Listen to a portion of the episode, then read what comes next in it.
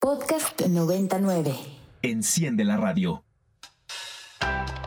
Para esas dudas que causan dolor de cabeza.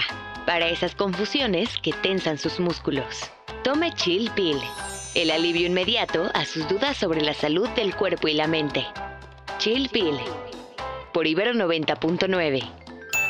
Bienvenidos una tarde más de Chill Pill. Como cada jueves los saluda Daniela Chinchilla por Ibero 99, acompañada de Fidel. Fidel, bienvenido.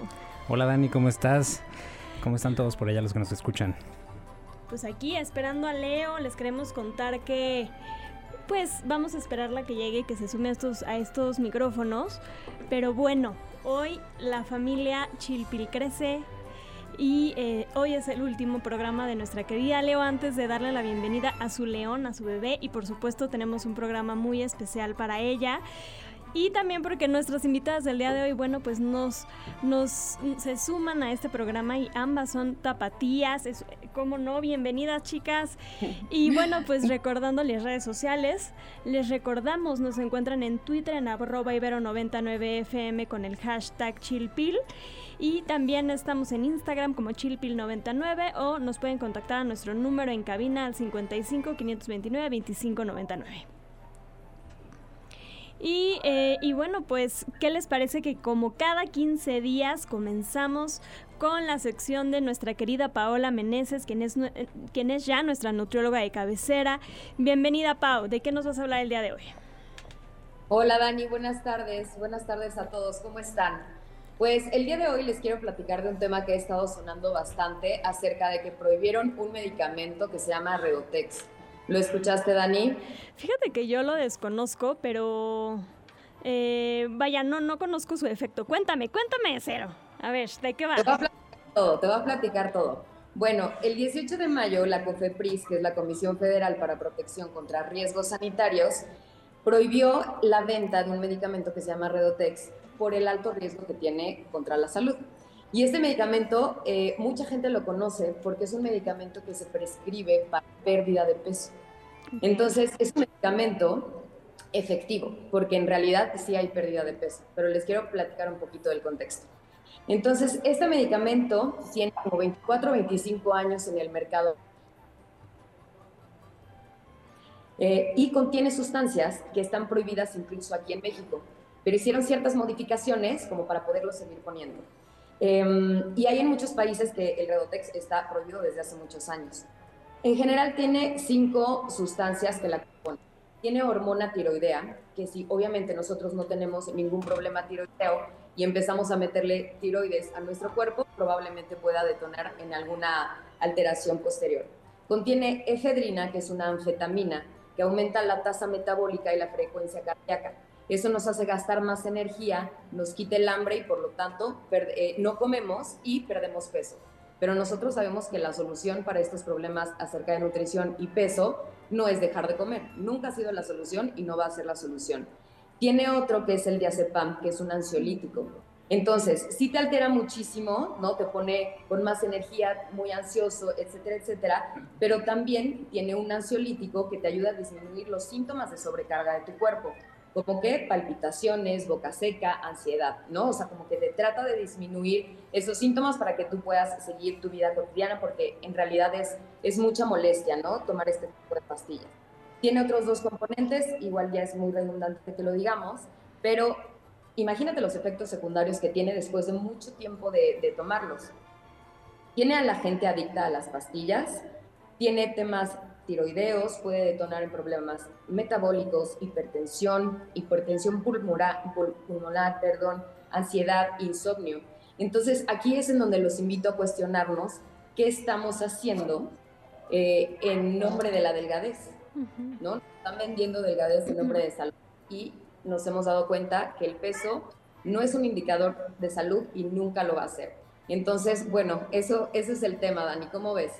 Pau, pues la verdad es que me sorprende cada vez más. Creo que no es la primera vez que hablamos aquí en Chilpil de los diferentes medicamentos que se utilizan para lograr este objetivo y los efectos eh, tan nocivos que tienen en nuestra salud. Y bueno, este no es la excepción. Eh, y bueno, pues qué bueno que se declaró la suspensión y, y la cancelación de este, de este, de la venta de este fármaco. Y este, este es uno de varios medicamentos que existen. O sea, todavía siguen existiendo, es un gran paso, pero hay que tener muchísimo cuidado con lo que nos estamos o lo que nos están vendiendo o quién nos está vendiendo, ¿no? Con tal de, nada más de lograr este, una pérdida de peso que nos está quitando salud, ¿no? En realidad eso sí nos está quitando salud. Y como siempre, Pau, ya hemos hecho este, aquí eh, varios programas sobre lecturas de etiquetas, lectura de ingredientes, entonces nuevamente no se tomen cualquier cosa que les recomienden, al menos búsquenle ahí una googleada de qué están compuestos y cuáles son los efectos antes de tomar la decisión de ingerirlos. Pau, pues no sé si es todo por hoy, platícanos, ¿tienes algo más o con esto terminamos? No es todo por hoy nada más para darnos cuenta que no hay receta mágica, que todo es trabajar con mucha paciencia y trabajar con hábitos. De eso se trata la vida. ¿Dónde te encuentran, Pau? Recuérdanos tus redes sociales. Estoy en, perdón, estoy en Instagram como pau-meneses L o me pueden encontrar en arroba happy.healthy.mx. Perfecto, buenísimo, pues nos escuchamos en 15 días. Gracias, Pau. Hasta luego. Y bueno, mi querido Fidel, ¿qué opinas de esto? A ver, tú como hombre, ¿qué tienes que decirnos al respecto? No, pues creo que esto, Daniel, la importancia de no automedicarse, de, de cuidar lo que uno ingiere y pues siempre he de decir que uno como hombre pues a veces es como de, ah, pues me tomo lo que sea con tal de salir de la enfermedad, pero, pero no, no es Exacto. Algo que quiero que sepan es que aquí nuestro querido Fidel que se une a estos micrófonos también es psicólogo, así como Leo y como yo, entonces bueno, pues, y, y, es hombre, entonces viene a complementar acá todo, todo lo que tenemos que decir al respecto. Fidel, un gusto tenerte con nosotras en Chilpil. Muchas gracias, Dani. Entonces, bueno, pues, ¿qué te parece que vamos a escuchar la cápsula y volvemos?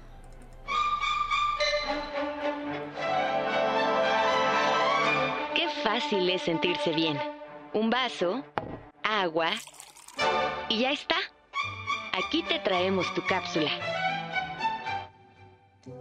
Si vas a volver a trabajar pero quieres que tu bebé siga beneficiándose de tu leche materna, te explicamos cómo prepararte para extraer leche en el trabajo. Incluso si la empresa te apoya, quizás te preocupen algunos aspectos relacionados con la extracción de leche materna en el trabajo. ¿Tus compañeros entenderán que te tomes descansos a intervalos regulares? ¿Dispondrás de privacidad? La buena noticia es que, con una buena comunicación y planificación, puedes conseguir que la extracción de leche en el trabajo sea satisfactoria para ti, para tu jefe, y para tu bebé. Infórmate sobre tus derechos. En muchos países, por ley, tienes derecho a extraer leche materna para tu bebé en el trabajo y tu empresa debe concederte tiempo para llevar a cabo extracciones regulares. En Chilpil te daremos algunas recomendaciones de cómo lograrlo de manera exitosa. ¿Qué necesita usted? ¿Qué le duele? Lo que usted necesita, lo encuentra en la botica tenemos en Chilpil a Vanessa Miranda, quien es licenciada en nutrición y consultora en lactancia. Ella está certificada por la Junta Internacional de Lactancia, IBC LC. Bienvenida. Ay, sí lo dije bien. Sí, ahí sí lo lograste. Muchas gracias, Dani, por la invitación. Un placer estar con ustedes. Bueno, pues en este programa especial, ¿verdad? Para nuestra querida Leo, que, que, está cercana ya a entrar a esta nueva etapa de su vida y que seguramente toda esta información, así como mucha otra, le servirá para su regreso al trabajo. Ya me estoy anticipando mucho, pero nunca está de más. ya, ya apenas se va a ir y ya la quieres de regreso. ya sé, ya sé, ya sé, pero confío en que esta es información útil para para muchas mujeres eh, la lactancia, como siempre, eh, es un tema que toca muchísimas aristas biopsicosociales eh, y bueno, identificamos que de pronto hay como muchas barreras que hacen que las mujeres no nos apeguemos o no logremos lactancias exitosas. Entonces, tener estas recomendaciones por tu parte de cómo hacerlo de la mejor manera, pues nos va a venir bastante bien a todas. Sí, claro, es muy importante anticiparse para hacer el banco de leche prepararse también primero para lograr la lactancia, ¿verdad? Que es el primer paso. Eh, y esta información sí le será útil a todas las mujeres que regresan a trabajar, a estudiar o a las mujeres que se quedan en casa eh, para que puedan tomar un respirito, salir a hacer ejercicio, salir con la pareja, vaya, que, sigamos cuidándonos como, como, mujeres, que no se nos olvide que no solo somos mamás, porque es, algo que, que, suele suceder. Y bueno, el banco de leche viene a, apoyar toda, toda esta parte. De la liberación femenina. Exacto. Sí. sí. A ver, platícame, este, ya lo mencionaste ahorita de manera a lo mejor este, superficial, pero ¿por qué es importante considerar hacer un banco de leche para nuestro regreso? ¿Qué beneficios tiene para la salud de nuestros bebés? Mira, eh, la leche materna, sea del empaque original o sea eh, en un biberón, tiene beneficios fisiológicos tanto para la mamá como para el bebé.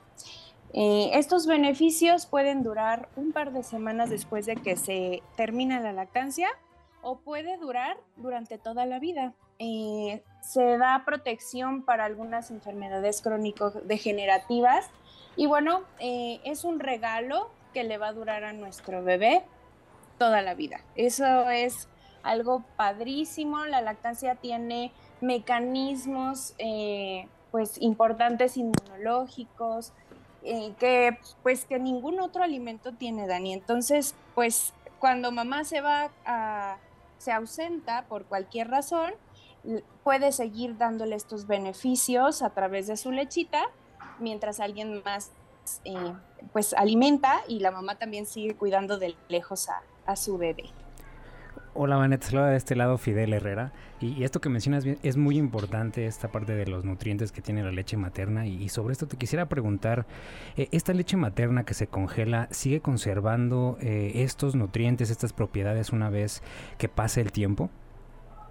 Sí, eh, sí se pierden ciertos nutrientes con la congelación y la descongelación. Algunas inmunoglobulinas, sobre todo como la parte que se ve más afectada, pero no se, no se acaban, por así decirlo, eh, con el proceso. O sea, solamente mueren parte de las inmunoglobulinas, pero como decían en un congreso el otro día, eso es mejor que ninguna inmunoglobulina, que es lo que tiene la fórmula, ¿no? Entonces, eh, siempre va a ser preferente la, leche materna. O sea, la OMS instituye que la primera opción para alimentar a un bebé es leche materna. La segunda opción es leche materna de esa mamá extraída y dada en, otro artefacto. Eh, la tercera opción es leche donada y la última opción va a ser la fórmula. Eso, eso es como lo, lo, establece la OMS. Entonces, pues es nuestra segunda mejor opción y eh, aunque se pierden algunos nutrientes, es una excelente opción. Mi querida Vane, te saluda aquí Leonor García, ya aquí uniéndome con ustedes, chicos. Este, Me leo. por la tardanza, es que ahora había un poco más de tráfico de lo habitual. Si vienen para acá, aguas en el puente de la Expo Santa Fe, está terrible. Pero aquí vengo escuchando muy atenta y pues muy entusiasmada con el programa del día de hoy, porque efectivamente, pues como ya se los anunciaba Dani al principio, voy a tomarme una licencia de maternidad porque estoy a punto, a punto de dar a luz. Entonces, este programa, Vane, pues te digo, me entusiasma muchísimo todo esto que nos estás compartiendo. Y fíjate que, bueno, pues te imaginarás que tengo yo eh, mil dudas por el momento que estoy atravesando, ¿no? Y fíjate que yo quería preguntarte, pues digo, escuchamos que la lactancia es pesada, es dura, em, y ¿qué, qué digamos, em, este banco de leche conviene hacerlo solamente cuando nos tenemos que ausentar por trabajo o de pronto también quizá como por tomar un descanso, aun cuando estemos disponibles para dar la leche directamente, eh, se vale tener este banquito para en algún momento pues dejar descansar la piel del pecho y poder este bueno darle de, de forma indirecta a través de un biberón. ¿Qué, qué opinas? ¿Cómo ves? Eh, mira, muchos eh, piensan que el banco de leche es como para, ay, yo me duermo toda la noche y que alguien más le dé el biberón este, con mi leche. Esa no es una manera adecuada de usar el banco de leche, porque el cuerpo regula la producción de leche a través de la oferta y la demanda. Eh, hay una proteína en la leche que se llama factor inhibidor de la lactancia, FIL. Esa proteína, mientras permanece en el pecho, hace justo que la producción de leche baje. Entonces, si dejamos muchas horas de extraer la leche, la producción de leche se nos puede caer y además nos puede dar una mastitis que se siente horrible, el cuerpo cortado, pues es prácticamente una congestión eh, mamaria, una inflamación que puede acabar en infección, en absceso. Entonces, no es para esas circunstancias, aunque en algunas circunstancias de dolor, que tampoco es normal el dolor en la lactancia, eh, de eso tendríamos que hacer un, programa completo. un live. Eh, sí, sí, oye. Eh, en esa circunstancia, a veces se sugiere que, bueno, no te pegues a tu bebé directo en lo que corregimos el prendimiento, usas tu extractor y das lactancia diferida, que es me saco lechita y doy con un, eh, con un alimentador que puede ser vasito, gotero, jeringa, preferentemente antes que el biberón, sobre todo antes de las cuatro semanas del, del nacimiento. Bueno, Entonces, bueno, sí te contesté. Sí, sí, y tiene todo el sentido del mundo, o sea, eh, la, la, estimulación es importante para la producción de la leche, o sea, entonces, eh, pues sí, a lo mejor tal vez de pronto se necesita descansar, pero lo ideal es mantener la, la estimulación, ¿correcto? Sí, sí, hay que mantener la estimulación y de hecho, eh, entrando en el tema del banco de leche, eh, sí es importante que se tome el tiempo adecuado, unas tres semanas, eh, mínimo dos semanas, para empezar a hacerlo, justo por el tema de la estimulación. Si yo quiero hacerlo tres días antes de regresar al trabajo, me voy a sacar, sacar, sacar, sacar. Además de darle pecho a mi bebé, voy a ocasionarme una sobreproducción y cuando me vaya al trabajo, voy a hacer poquitas extracciones, lo que puede desencadenar en lo que ya platicamos de, una congestión mamaria o una mastitis. Entonces, eh, hay que hacerlo con tiempo, hay que prepararnos con tiempo de manera que se hagan una o dos extracciones nada más para empezar a crear el banco de leche y hacer un horario siempre que me separo de mi bebé, siempre eh, tengo que contar tres horas a partir de la última toma que, que le di directo y sacarme lechita. Si me voy a una boda, me tengo que llevar mi extractor. Si me voy al cine y luego me voy a cenar, me tengo que llevar mi extractor para que a las tres horas de que, de que comió mi bebé, tengo que sacar leche donde, donde sea que yo ande. Perfecto, Vane. Y, sí, ahorita de, esto que comentas, hay, hay diferentes eh, herramientas. Digo, yo desconozco del tema un poquito, pero ya de regreso de la pausa musical nos contarás qué materiales o qué dispositivos, qué herramientas se necesitan para poder hacer un banco de leche de la mejor manera. Pero bueno, por lo pronto vamos a escuchar Soy lo que soy de los eclipses y regresamos.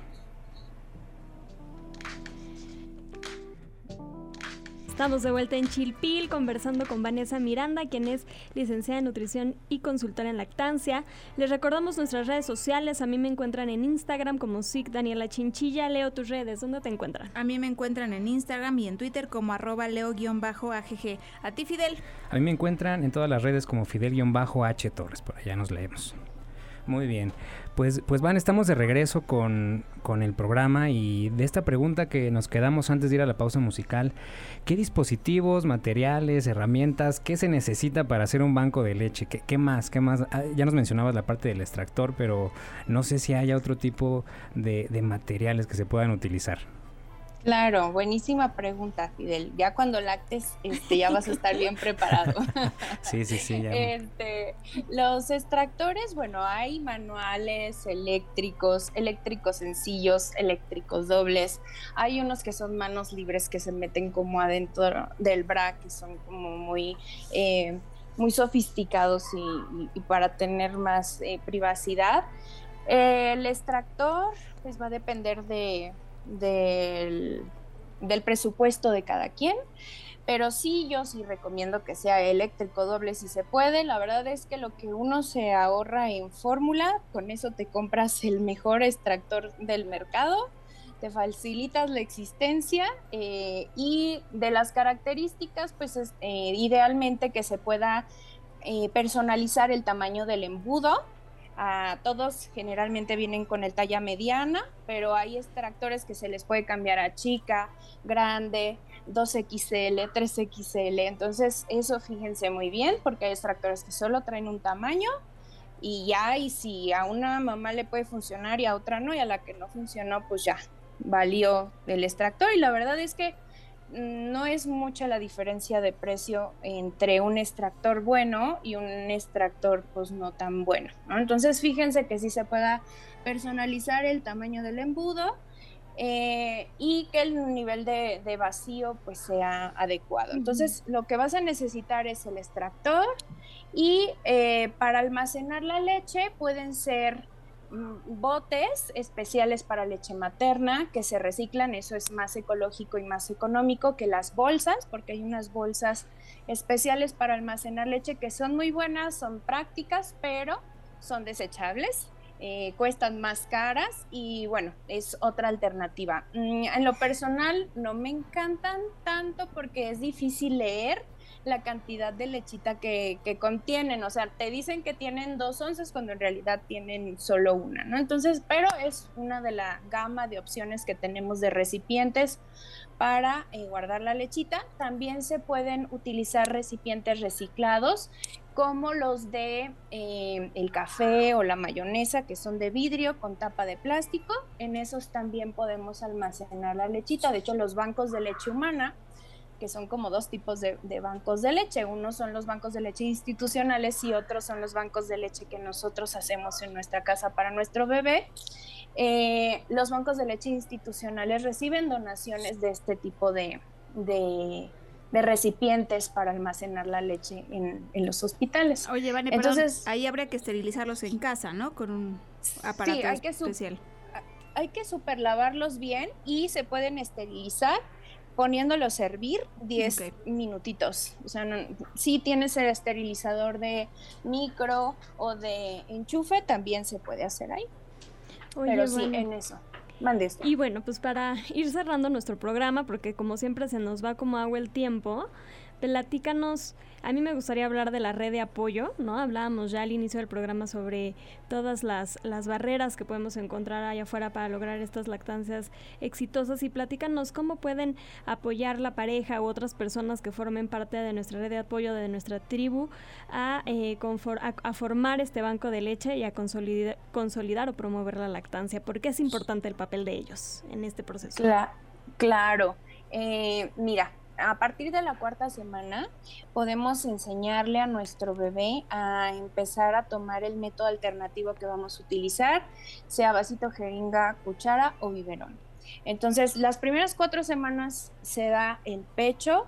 Ojo, solo mamá puede dar el pecho, pero todas las 200 actividades extras que hay que hacer con un bebé las pueden hacer las demás, ¿no? Entonces, eh, en las noches también eh, la pareja puede apoyar en eh, repetir al bebé, cambiarle el pañal.